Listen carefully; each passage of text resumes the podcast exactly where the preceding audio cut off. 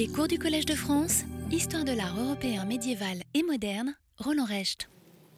Dans cette euh, heure qui suit, je vais poursuivre la présentation des travaux de ces éminents historiens de l'art allemands, les premiers, euh, méritant véritablement ce nom, puisqu'ils ont tous les trois, aussi bien Rumor que Wagen et que Kugler, un une, vision de l'histoire de l'art comme un projet euh, général qui englobe l'art de tous les temps, ou presque, ou même s'il ne part pas de, ce présupposé, comme c'est le cas de Rumor, euh, il euh, est néanmoins soucieux de concilier à la fois l'étude extrêmement attentive des sources et l'étude des œuvres, tout en n'oubliant pas les principes esthétiques euh, qui doivent être pris en compte.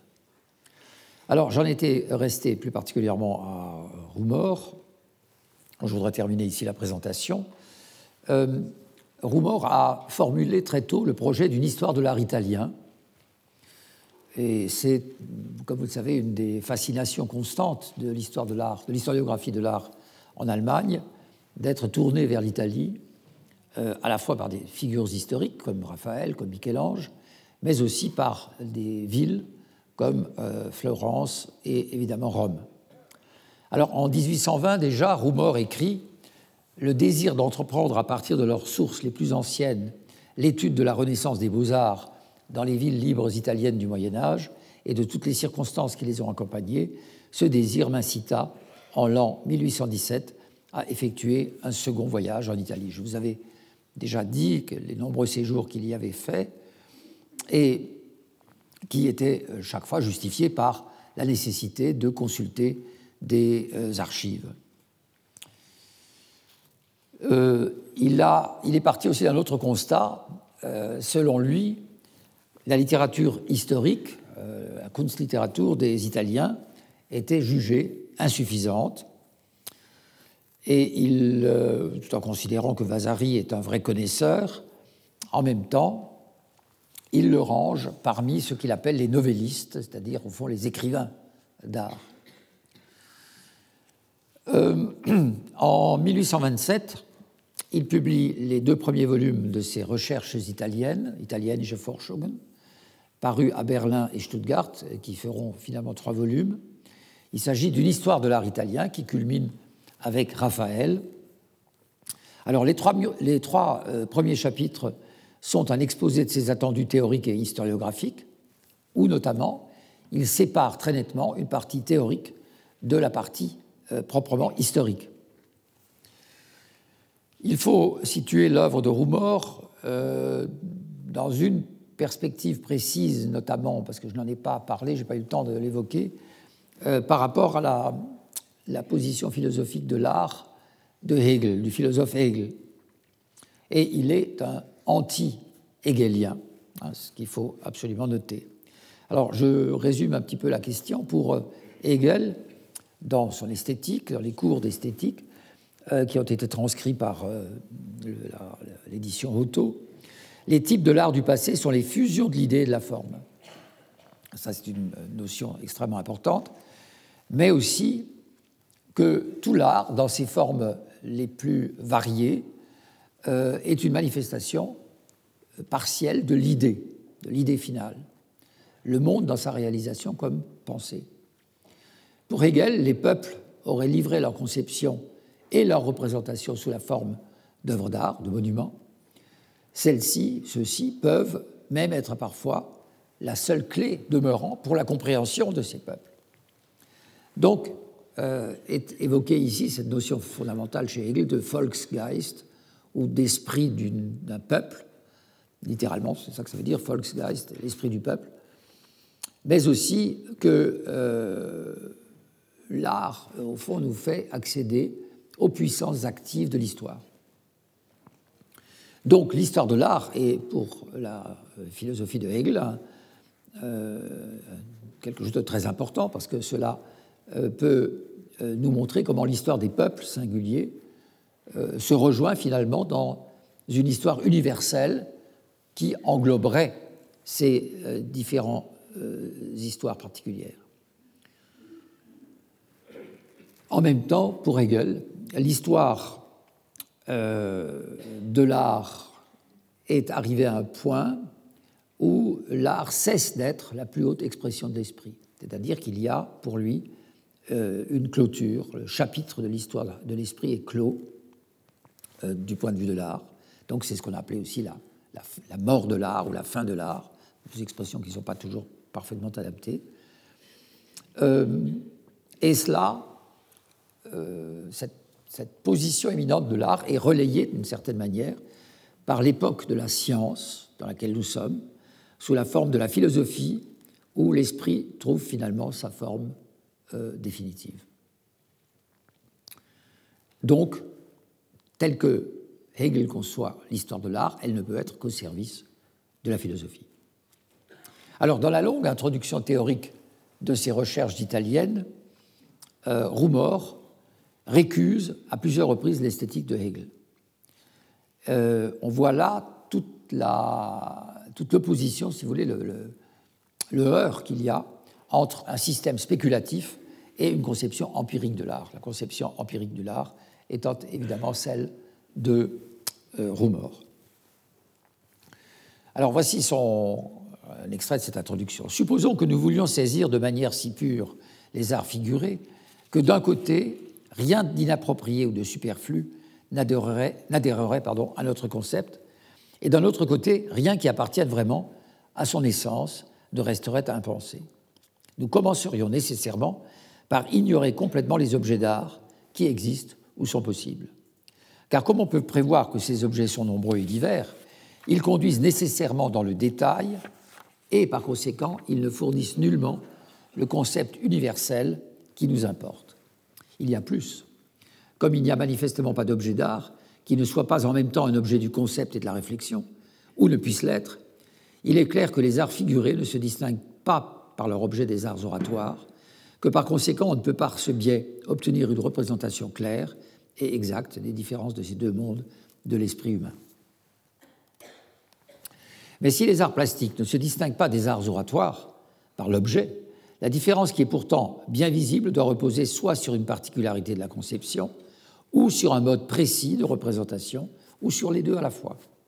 Et effectivement, l'élément distinctif des arts figurés ne se situe pas au niveau des concepts, mais à celui des perceptions intuitives, et la représentation doit être mise en évidence de telle manière que, sans adjonction d'activité de l'entendement, elle puisse être directement saisie par la perception intuitive, y compris celle d'autrui. Donc il est bien clairement dit ici, il faut opposer à l'idée du concept, enfin l'idée que c'est par le concept que nous saisissons les œuvres d'art, que c'est par une euh, intuition contemplative en quelque sorte, par une intuition perceptive. En d'autres termes, l'élément distinctif de l'art consiste à saisir aussi bien qu'à représenter les choses, non pas comme l'entendement dans leur partie et leur qualité singulière, mais au contraire, dans leur totalité, et non pas progressivement, mais instantanément. Nous allons voir comment dans d'autres passages, euh, revient sur ce point. Euh, on peut dire aussi ceci, c'est que chronologiquement, même un peu antérieurement aux historiens français, comme Augustin Thierry ou Michelet, qui sont encore fascinés par l'histoire en tant que production littéraire. L'histoire, c'est un, acte euh, littéraire, de création littéraire. Rumor introduit dans l'histoire de l'art la critique externe et interne. Il est sensibilisé à cette question, notamment par le grand historien Nibourg, dont j'ai déjà euh, évoqué euh, l'importance euh, la dernière fois sur le plan historiographique. Et Nibourg était en particulier le fondateur, avec Ranke, de la critique des sources textuelles, philologiques et historiques. Et cette idée a dominé tout le XIXe siècle. Roumor, on peut dire, est le premier à transposer cette question dans le domaine de l'histoire de l'art. Alors on peut évidemment dire aussi qu'il a eu des antécédents chez les fameux moristes euh, dont je vous ai abondamment parlé, notamment au début du XVIIIe siècle, qui étudient l'histoire de l'art, plus exactement l'histoire, euh, à travers l'examen des œuvres d'art. Mais je pense je ne pense pas qu'il y ait un lien si direct que cela a été dit entre les Mauristes et Roumor. Par contre, le, contexte des historiens allemands a joué un rôle certainement plus, plus important. Euh, alors, en fait, l'idée de Roumor, c'est aussi de ne pas considérer plus longtemps l'histoire de l'art comme un agrégat de contingences et de faits détachés, mais de la concevoir, je cite Roumor, de concevoir l'histoire de l'art comme un tout cohérent et organique à la fois. Alors, l'image du tout organique euh, remonte euh, évidemment à, Goethe, et il est je crois, important de noter ici que euh, Roumor a vraiment à l'esprit une conception extrêmement claire de ce que doit être l'histoire de l'art.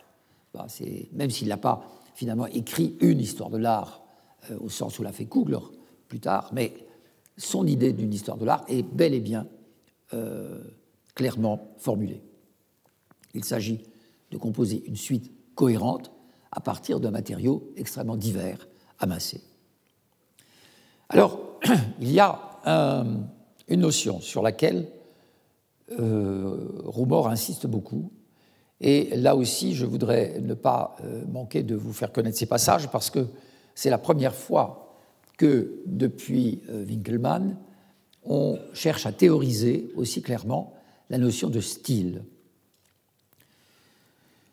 Alors, chez Winkelmann, la question du style, elle est traitée euh, sous deux éclairages, si je puis dire, à la fois sous l'aspect de la théorie de l'art et sous l'aspect de l'étude des objets, mais c'est évidemment dans l'étude des objets que nous voyons à l'œuvre le véritable euh, historien de l'art qu'est Winkelmann, euh, l'observateur très attentif aux objets et à la forme des objets.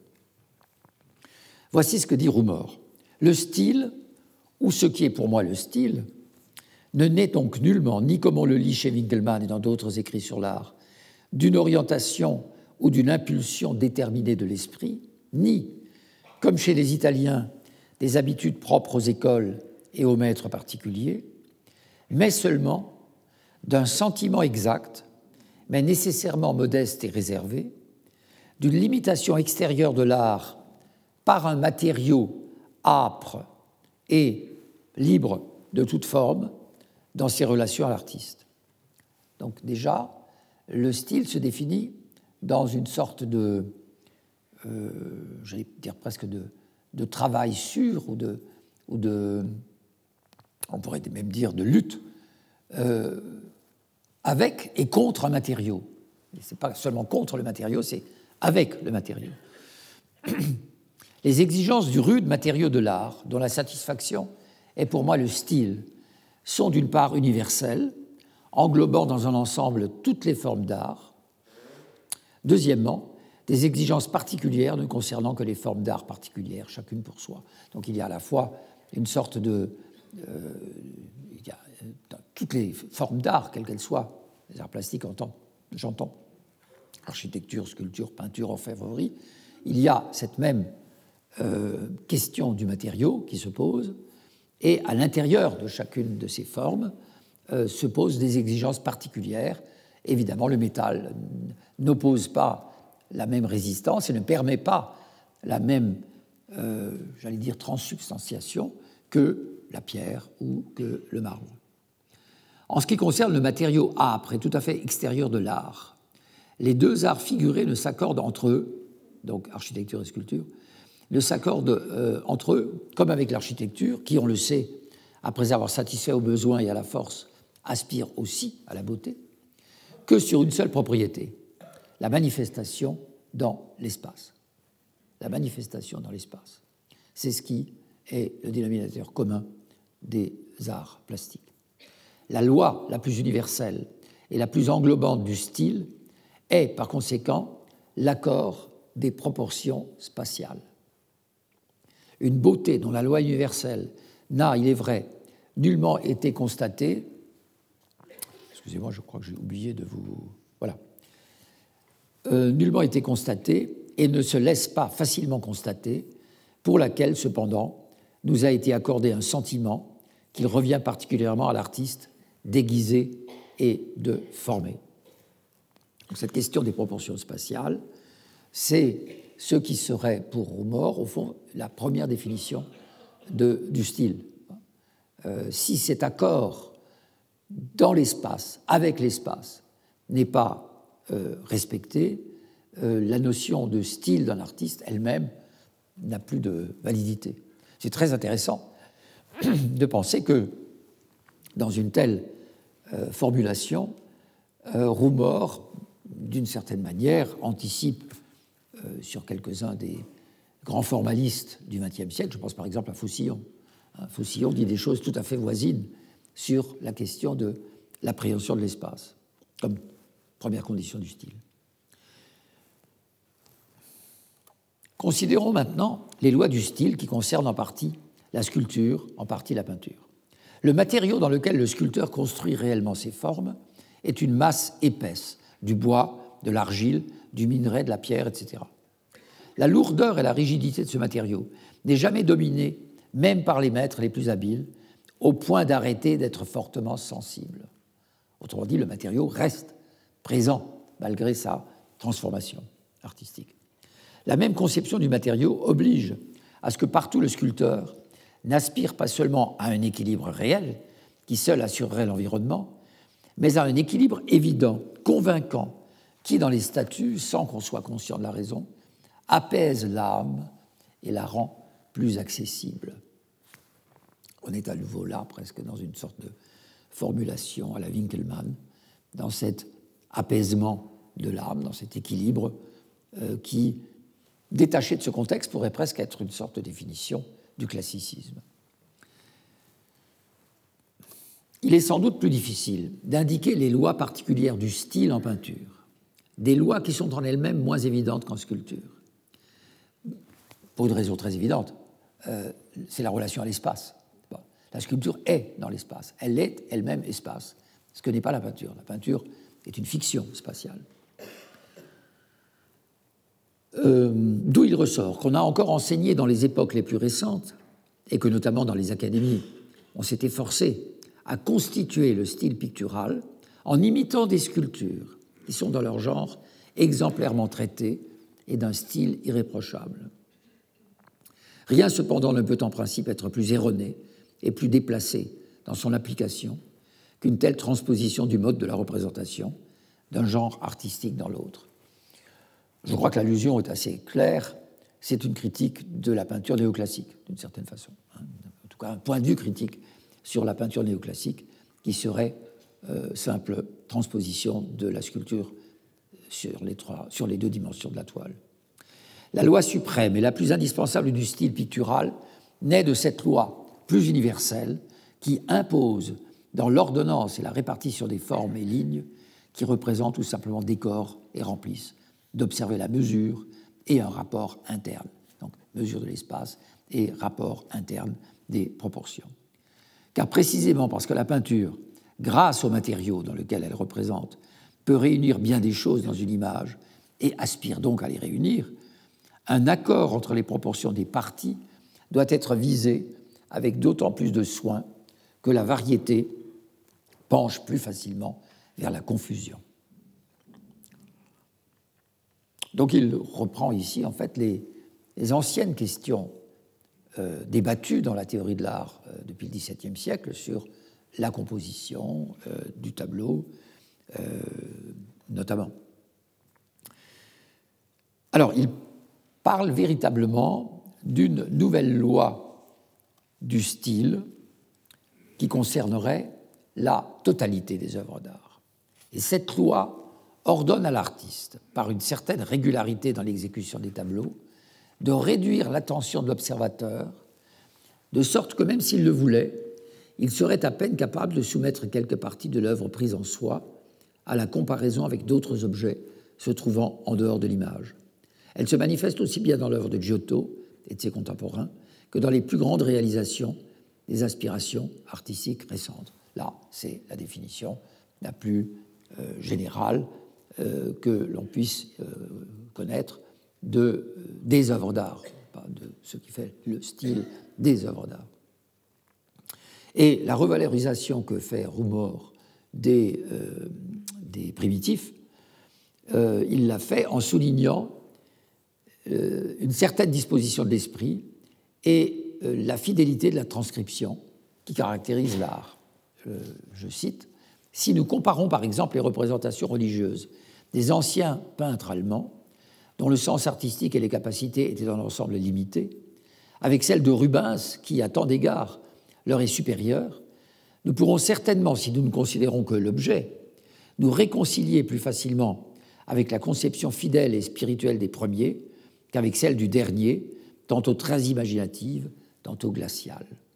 Et là, il y a incontestablement un pas fait par Roumor vers les euh, Nazaréens, vers ces peintres euh, allemands qui vont tenter de faire, euh, de ressusciter d'une certaine manière le style, la manière de peindre, la facture et parfois même l'iconographie des primitifs. alors, après le 15e chapitre sur Raphaël, Roumor ajoute un important essai euh, que parfois les historiens de la peinture négligent parce que ça ne concerne pas la peinture. Il concerne l'origine euh, commune des écoles, architecturales euh, du Moyen Âge. Les sources communes, la genèse des différentes écoles architecturales qui ont une source commune l'idée elle-même est extrêmement intéressante, à une époque où, précisément, la question de la grande diversité euh, de l'architecture classique, de l'architecture baroque et de l'architecture gothique est à maintes reprises soulignée. Le principe de l'architecture gothique peut être contesté et son emploi, selon les exigences de notre temps, peut être discuté. Personne, cependant, ne pourra nier qu'après la ruine de la culture antique, elle est la première architecture tout à fait singulière, développée d'une façon systématique qui, qu'on l'approuve ou le condamne, a trouvé les moyens de débarrasser l'architecture romaine de ses lourdes pièces, de leur substituer la maçonnerie, de limiter le travail du tailleur de pierre à ce qui est visible dans le monument.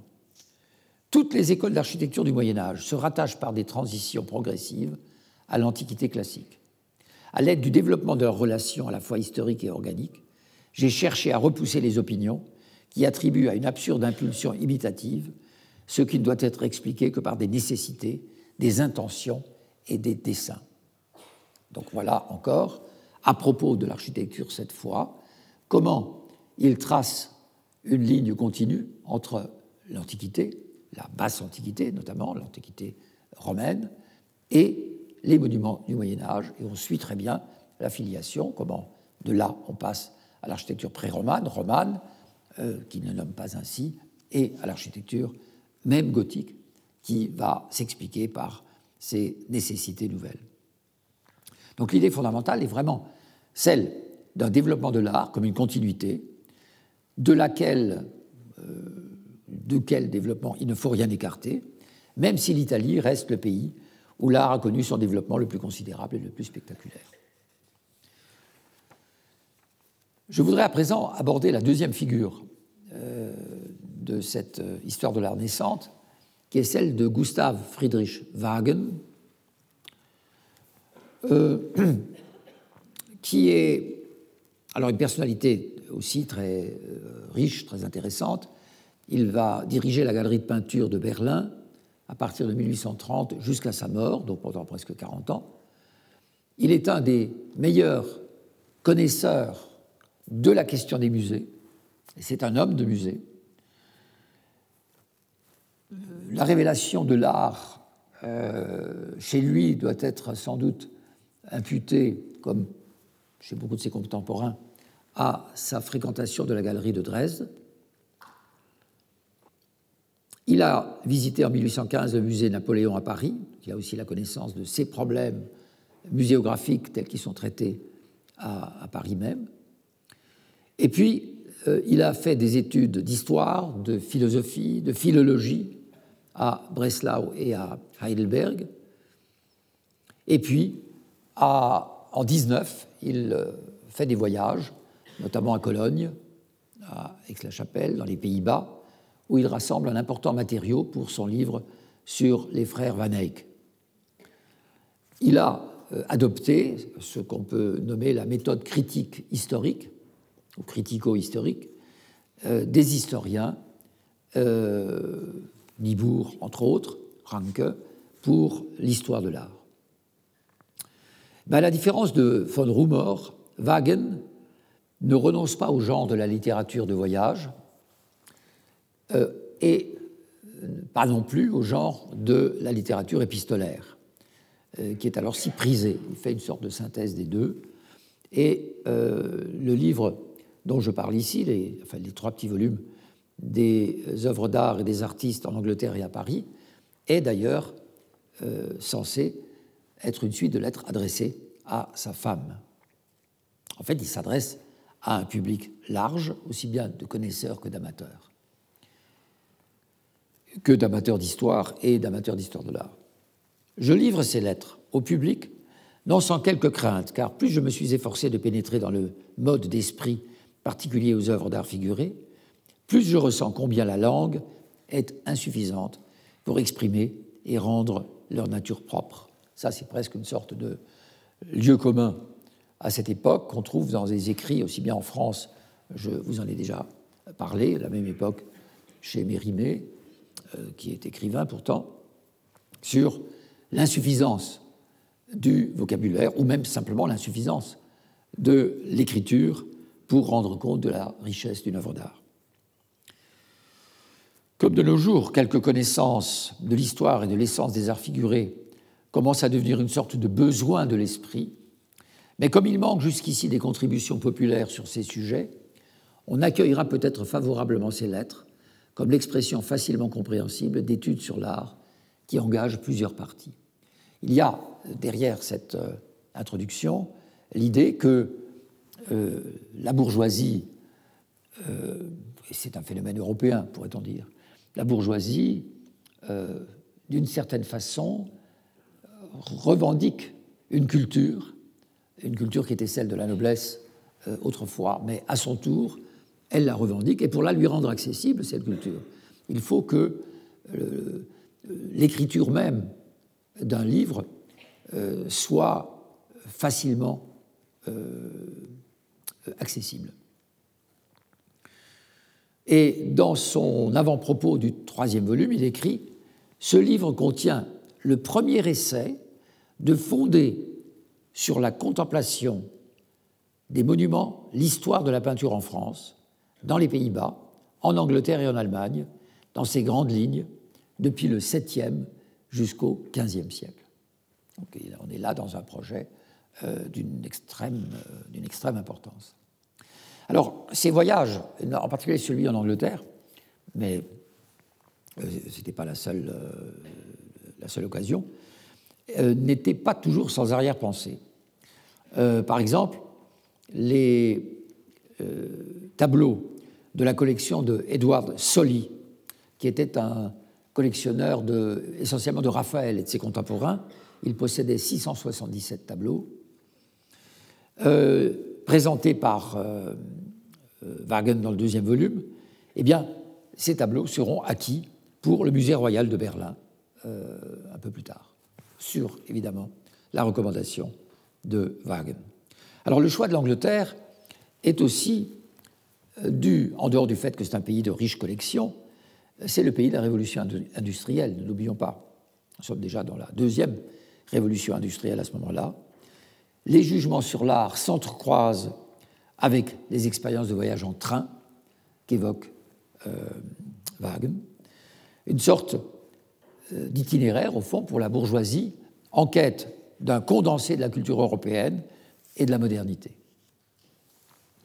Alors, en 1822, euh, il euh, a publié son ouvrage sur Hubert et Jean Van Eyck, qui est un ouvrage important dans la définition d'une histoire de l'art. D'abord, il nous rappelle que celui qui, doit, qui veut écrire une histoire de l'art, qui veut écrire sur l'art en général, doit avoir un sens profond de la, de la, du, regard, je dirais. Hein. Il parle de la Anschauung, de la contemplation, euh, mais presque dans un sens, euh, je dirais pas mystique, mais religieux en tout cas. On ne peut comprendre une œuvre qu'en la regardant attentivement. Et ensuite, celui qui veut écrire sur l'art doit aborder l'étude des sources écrites, qui alors seulement deviennent pour lui vivantes et d'une vraie utilité. Quiconque a déjà lu, alors ça c'est aussi une précision intéressante, il, place euh, l'étude des sources écrites à un moment où on peut déjà connaître les œuvres, et que du coup le regard porté sur les œuvres va se modifier. Quiconque a déjà lu beaucoup de choses, en particulier des jugements, donc l'historiographie de l'art, avant d'avoir vu, voit alors avec des yeux prévenus et doit surmonter beaucoup de choses afin de parvenir à une opinion pure et non prévenue. Souvent même, il n'y parvient guère. Un jugement historique sûr ne se forme peu à peu sur les œuvres d'art qu'en lisant et en regardant, activités qui doivent être étroitement liées, se compléter mutuellement. Selon notre propre conviction, en ce qui concerne la partie technique, seul celui qui la connaît, au moins par la pratique, peut juger avec une entière assurance.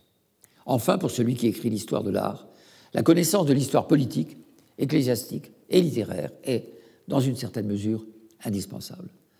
Donc il y a l'idée d'une sorte d'histoire globale à partir du prisme de l'œuvre d'art, et aussi, et aussi, ça c'est évidemment intéressant, euh, dans l'histoire de la culture euh, du XIXe siècle, que l'artiste et que la formation artistique peut faciliter, facilite indiscutablement pour lui l'approche de l'œuvre d'art euh, ancienne.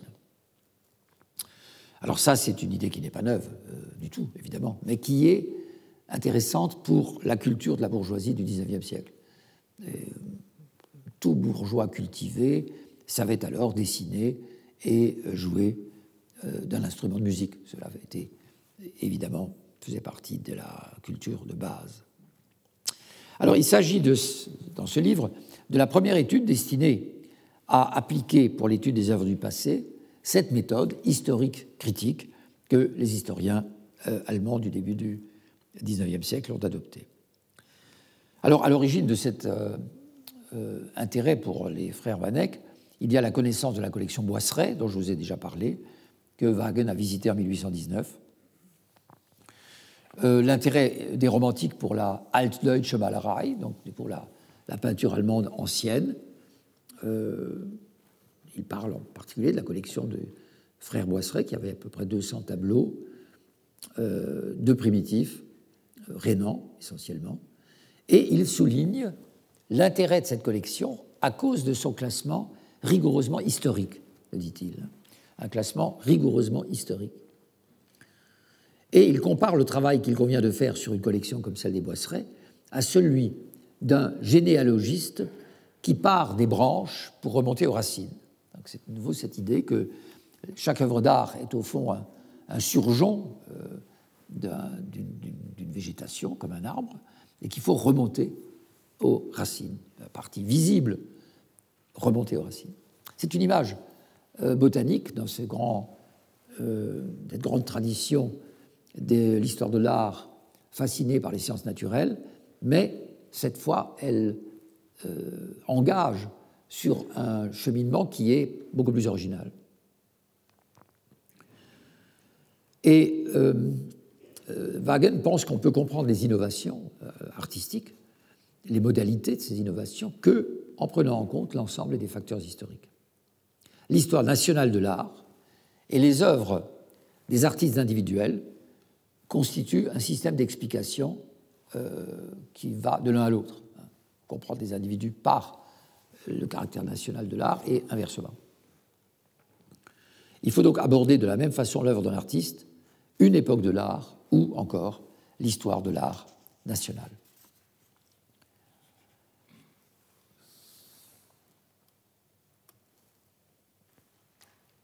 Euh, oui, je vais passer, sauter ce point. Wagen, pour terminer, nous fait passer au fond de la théorie romantique de l'art à la méthode critique historique, à la suite de Roumor. Il est un des premiers à chercher à concilier les deux.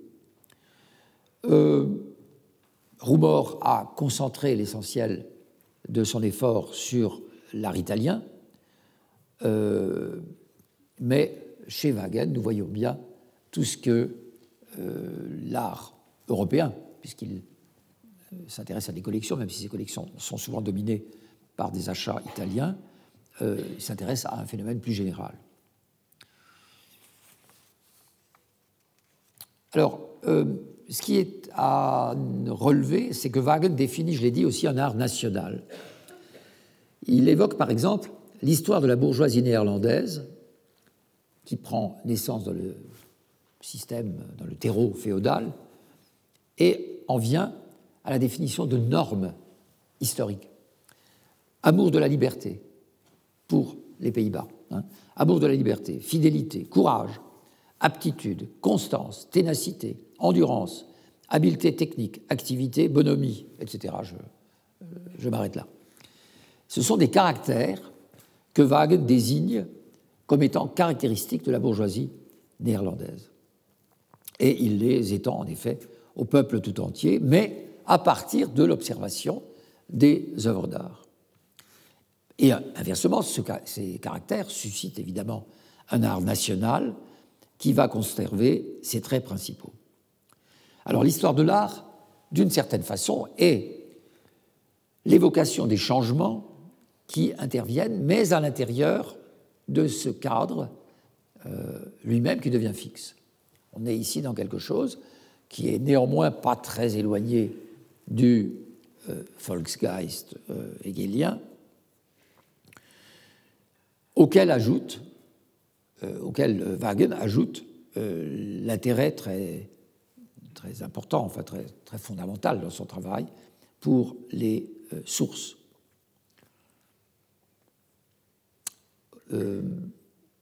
Alors, d'une certaine façon, s'il n'y a pas, affirme Wagen, une certaine disponibilité d'un milieu nationale ou, même régionale à certaines œuvres, ces, œuvres ne peuvent tout simplement pas euh, avoir d'efficience. Cette question de l'impact dans la réception des œuvres est quelque chose de tout à fait essentiel. Et cette disponibilité est une question qui touche toute une nation. Donc, histoire et histoire de l'art sont dans une relation psychologique. Et ça, c'est vrai pour Roumor, euh, comme pour euh, Wagen. Euh, alors, je voudrais ne pas me mettre en retard, ou en tout cas pas trop. Et je m'arrête à présent à Kugler, Franz Theodor Kugler, qui est la troisième figure importante et qui est au fond le premier à avoir notamment enseigné euh, l'histoire de l'art. Il a fait des cours d'histoire de l'art, je dirais à la limite tels qu'on les entend aujourd'hui. À la seule différence, c'est qu'il euh, n'avait pas, il ne bénéficiait pas des possibilités de les illustrer comme nous le faisons aujourd'hui.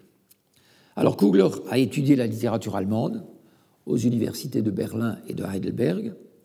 Il a fréquenté aussi l'Académie d'architecture de, Berlin, où il a obtenu d'ailleurs un diplôme d'arpenteur.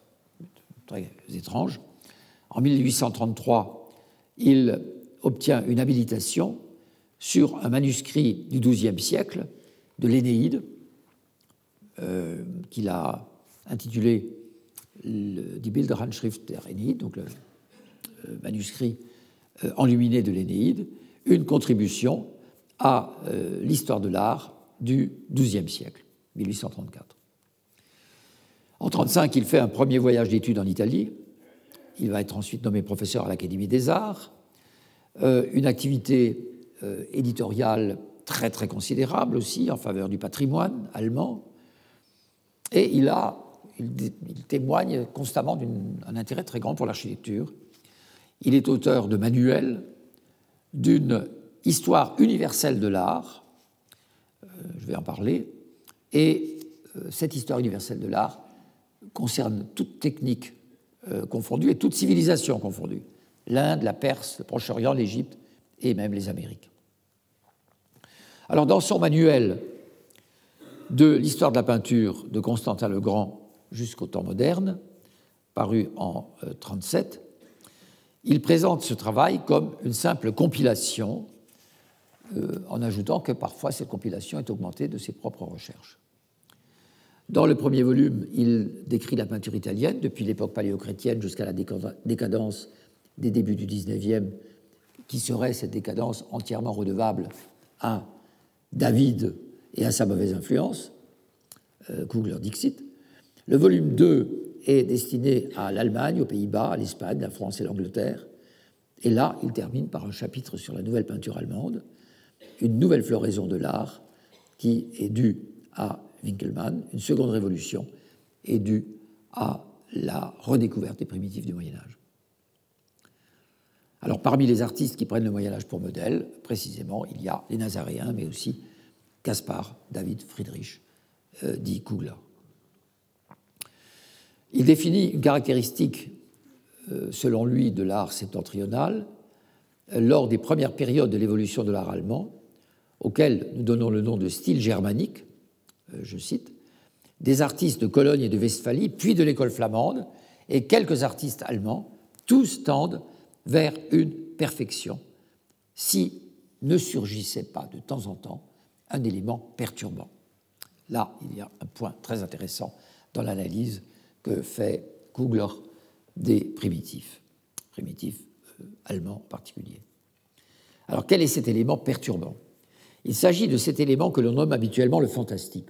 Alors j'ai mis le mot allemand parce que fantastisch peut aussi se traduire autrement. On peut dire aussi que c'est l'imagination. Hein. Ce n'est pas nécessairement dans le sens euh, de fantastique où euh, on l'entend, je dirais en particulier depuis l'avènement des surréalistes. Il forme un trait fondamental dans le caractère des peuples nordiques et j'aimerais l'expliquer à l'aide de la nature du Nord. Le ciel serein du Sud, l'air pur et transparent, les contours gracieux des montagnes, les formes plastiques de la végétation donnent au regard et à l'humeur du spectateur calme et satisfaction, à la différence de la nature du Nord. Là où le ciel est couvert de nuages, où les brouillards s'enfoncent dans les vallées, où la terre est dépouillée de ses ornements durant la moitié de l'année et s'est assoupie, là, l'esprit est poussé vers une activité propre et il occupe l'espace vide à l'aide de ses propres créations. Très belle idée, euh, même si la question du climat euh, comme facteur déterminant euh, remonte au XVIe siècle, il y a néanmoins là une très belle idée de cette nécessité qui se fait sentir chez les, qui se ferait sentir chez les peuples du Nord d'occuper l'espace, alors que les Italiens l'occupent par la beauté même de leur nature. Contradiction. Pourquoi les Italiens seraient-ils alors des créateurs aussi euh, éminents? D'où les contes, les Märchen du Nord, que ni l'Italie ni la Grèce ne connaissent, et qui reposent sur une origine si différente de celle des contes si significatifs d'Orient. D'où les merveilleux spectacles des arts figurés que nous rencontrons si fréquemment dans les ornements de nos édifices du Moyen Âge, dans les bordures de nos vieux manuscrits sur parchemin. Mais là où la fantaisie déborde dans la démesure et l'énormité, là où elle n'est pas conforme à la loi organique qui constitue le type des formes naturelles, où elle tend à régner selon un arbitraire propre, là le règne de la beauté est mis en danger.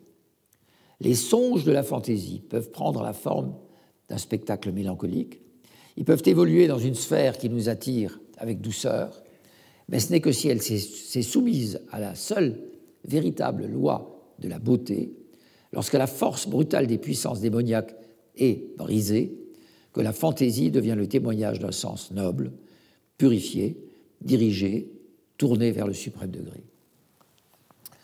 On peut rappeler ici brièvement euh, que le ton de cette euh, critique d'une fantaisie inorganique rejoint tout à fait un vieux topos que l'on trouve aussi bien chez Vitruve que chez Horace.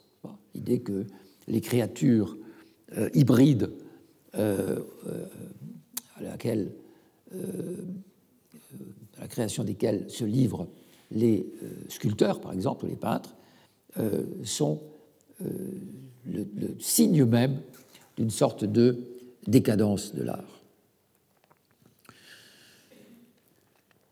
Alors, euh, il trouve des caractères exagérés de ce type dans l'œuvre tardive du maître euh, qui a euh, réalisé le fameux retable de la cathédrale de Cologne, le Dome de Cologne, que je vous ai déjà, dont je vous ai parlé et que je vous ai montré, dans l'enfer du tableau de Danzig de Jean Van Eyck, dans la vision apocalyptique de Memling et dans les œuvres de Jérôme Bosch.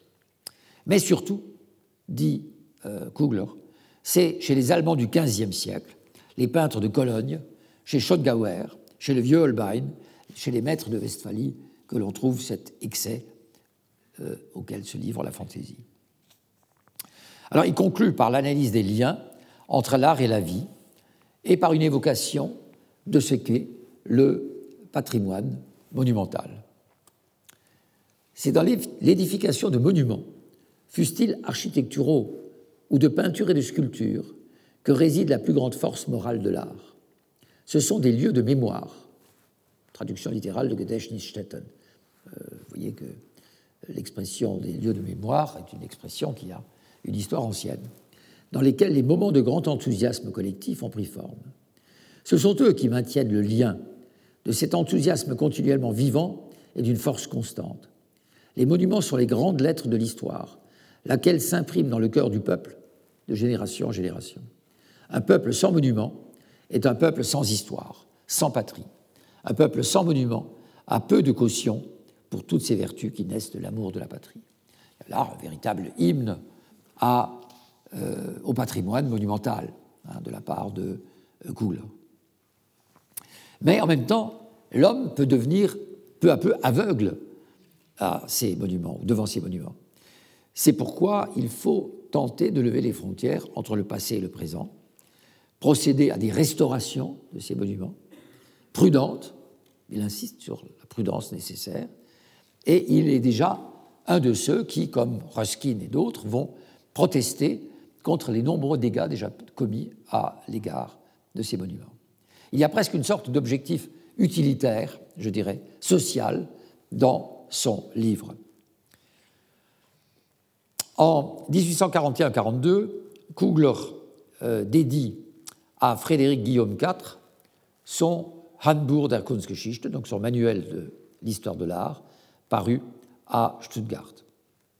L'histoire de l'art doit être au service d'une histoire générale, et avec cette œuvre, Kugler réalise en quelque sorte le projet didactique de Hegel d'une histoire universelle de l'art, Hegel dont Kugler avait suivi l'enseignement à Berlin même. Mais je voudrais encore faire une sorte de parenthèse à l'intérieur de cette évocation de Kugler en signalant un autre livre très peu connu, euh, qui est celui d'un théoricien de la musique, qui s'appelle Amadeus Wendt, et qui a écrit un petit euh, opuscule en 1831 qui s'appelle Sur les principales périodes des beaux-arts euh, ou l'art au fil d'une histoire universelle. En fait, ce livre s'appuie sur des cours que ce professeur à l'université de professeur de philosophie à l'université de Göttingen avait fait à l'été 1929. L'objectif de cette histoire de l'art de Wendt est de nous faire connaître l'activité de l'esprit humain dans ce domaine si grand et vivant à l'aide de souvenirs des monuments immortels de l'art. C'est un livre assez ennuyeux, euh, un peu fastidieux à lire, mais qui, par sa date, par le moment où il apparaît avec un succès, semble-t-il, plutôt relatif, malgré le curriculum vitae de, l'auteur, a tout de même l'intérêt de présenter un effort de périodisation de l'histoire de l'art en général, puisqu'il inclut aussi la musique et la littérature. Il dit qu'une telle tentative n'a jamais été faite, et notamment, en conséquence, c'est à partir de deux éléments dont l'intime union permet seulement à une histoire de l'art de se former, et qui présentement, alors que chacun d'eux est encore compris isolément dans son développement, ne tendent que faiblement et imparfaitement à leur union.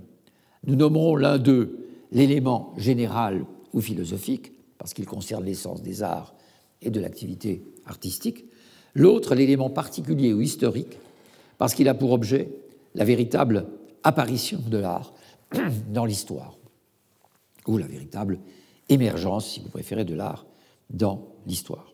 Donc il a euh, ce souci de lier l'histoire, d'où l'effort de périodisation, et qui est une véritable histoire de l'art, en fait, avant Kugler, euh, sans le euh, génie de Kugler.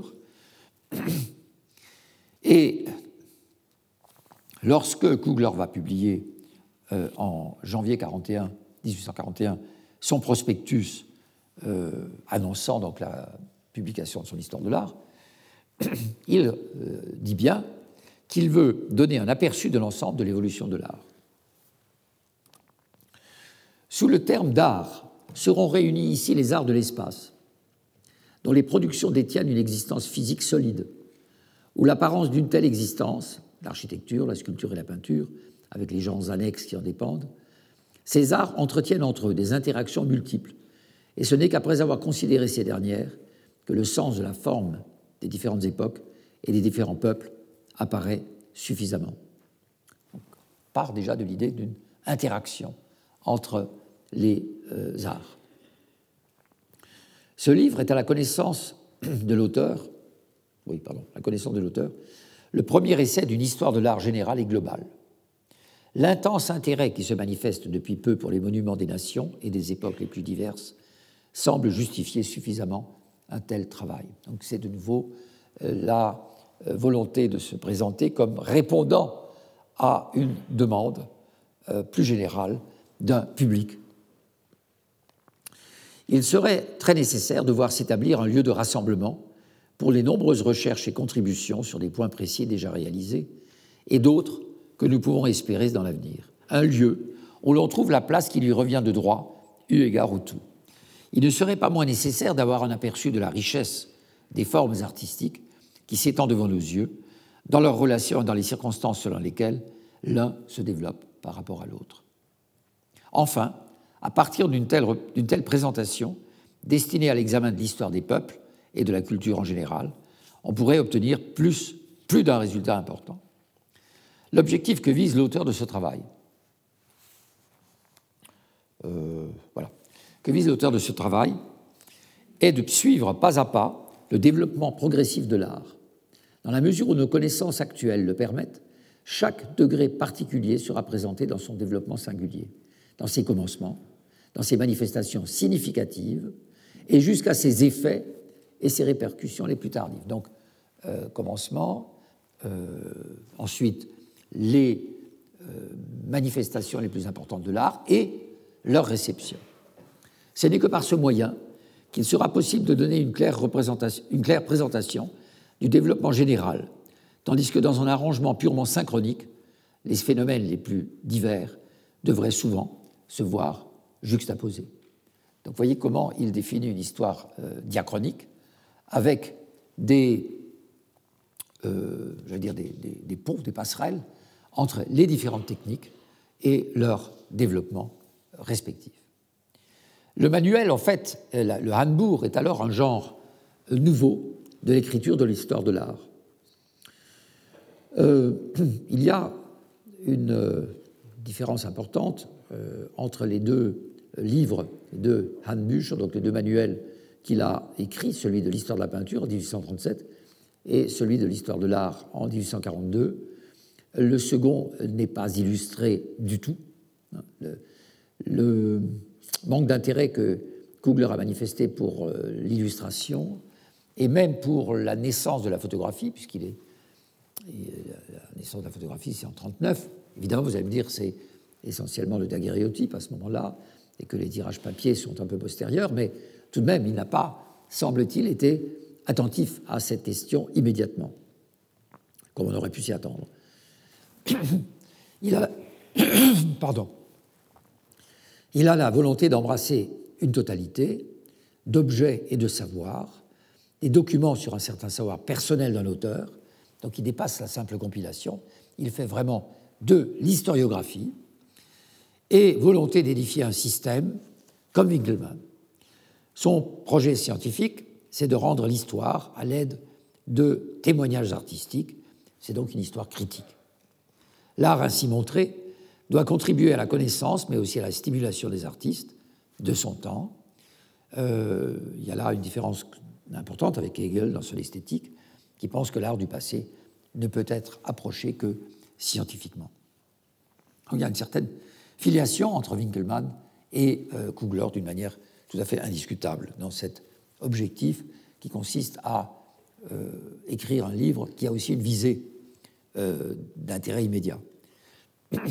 Alors, dans l'histoire de l'architecture,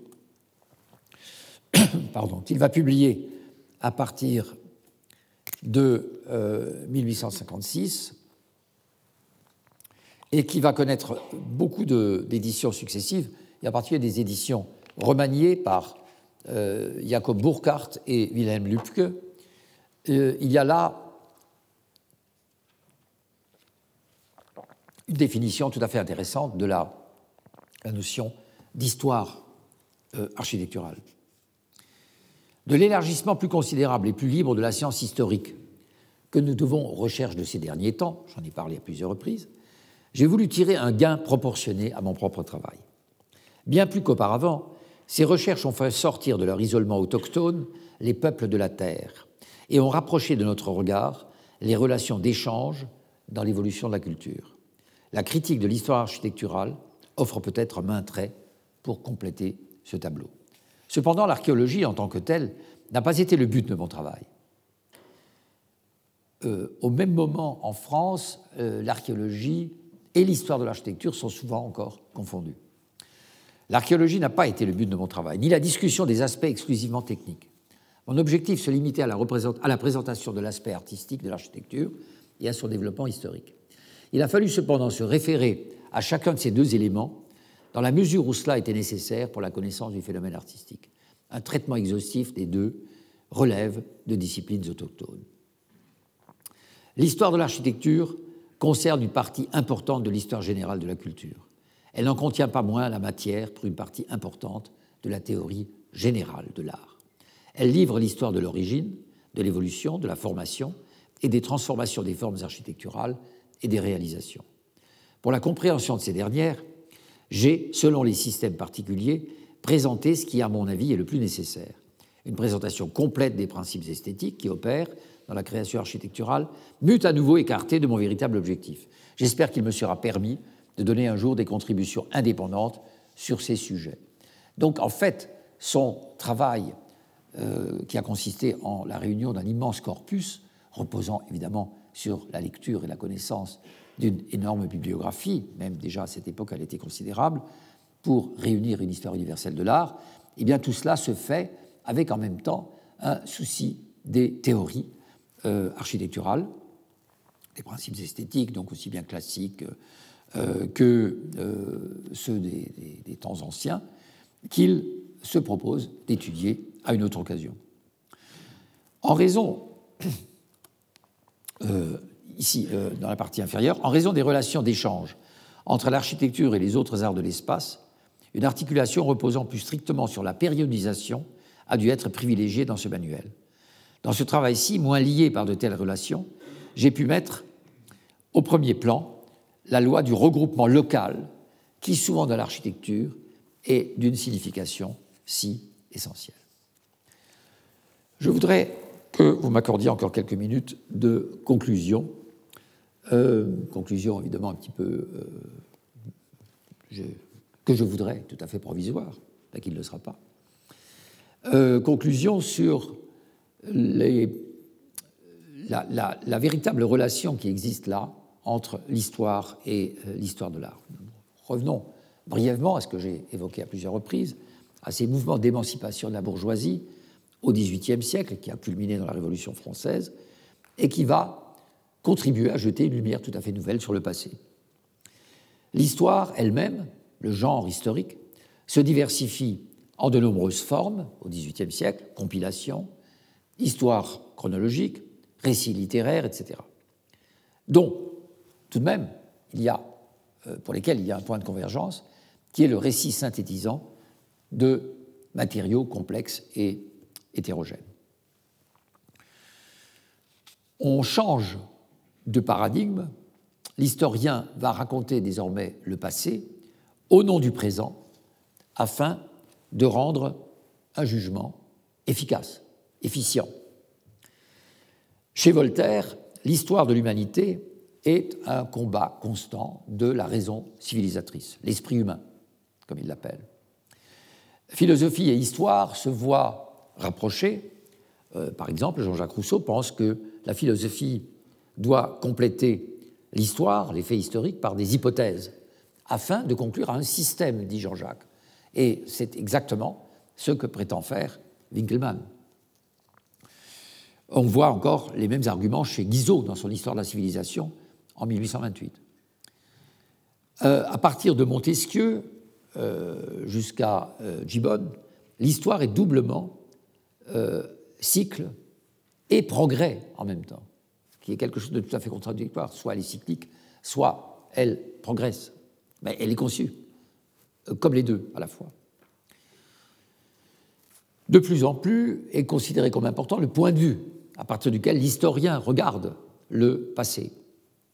Et en même temps, et ceci n'est pas négligeable pour la distinction qu'on va faire avec l'histoire de l'art, le euh, roman historique est un genre déjà euh, cultivé par Voltaire, rappelez-vous Candide, et euh, les grands historiens du XIXe siècle vont être des lecteurs assidus de Walter Scott, par exemple. Donc la question de l'imagination est euh, introduite d'emblée dans la définition de l'histoire. Alors, à la différence de l'histoire, l'histoire de l'art a toujours cherché à ordonner la diversité des faits, c'est-à-dire des objets, des, des à partir du moment où elle a quitté l'enchaînement des biographies. Donc à partir du moment où euh, les biographies de Vasari ont été contestées, c'est déjà le cas avec Mancini, rappelez-vous, mais euh, ce sera surtout le cas à partir du XVIIIe siècle, la fin du XVIIIe siècle, eh bien, à partir de là, euh, la question de l'histoire de l'art se pose en des termes qui sont au fond très différents de ceux de l'histoire. On cherche à réunir des faits pour les classer, pour leur donner un ordre. Alors, l'histoire de l'art telle que l'ont pratiquée euh, Rumor, Wagen ou Kugler tente à établir des relations entre des aires culturelles ou chronologiques différentes pour définir l'ordre qui leur a présidé. On se rapproche donc d'une conception de l'art comme cristallisation d'une culture, et là, euh, la prochaine étape euh, qui ne sera pas pour moi euh, devant vous, c'est la civilisation de la Renaissance en Italie, 1860, de Jacob Burckhardt. Je termine là et je traiterai la semaine prochaine, non pas à 10 heures, je le rappelle, mais à 11 heures, une question qui sera à la fois pour moi une sorte de, j'allais presque dire d'allégorie, de mon enseignement et euh, en même temps, une question qui me paraît très importante, c'est celle de cette euh, euh, béquille, comme un historien de l'art allemand l'a appelé, de cette prothèse dont se sert l'historien de l'art depuis bientôt un siècle et demi, à savoir la photographie ou la projection. Voilà, donc je vous donne rendez-vous la semaine prochaine à 11h. Retrouvez tous les contenus du Collège de France sur www.colège-2-france.fr.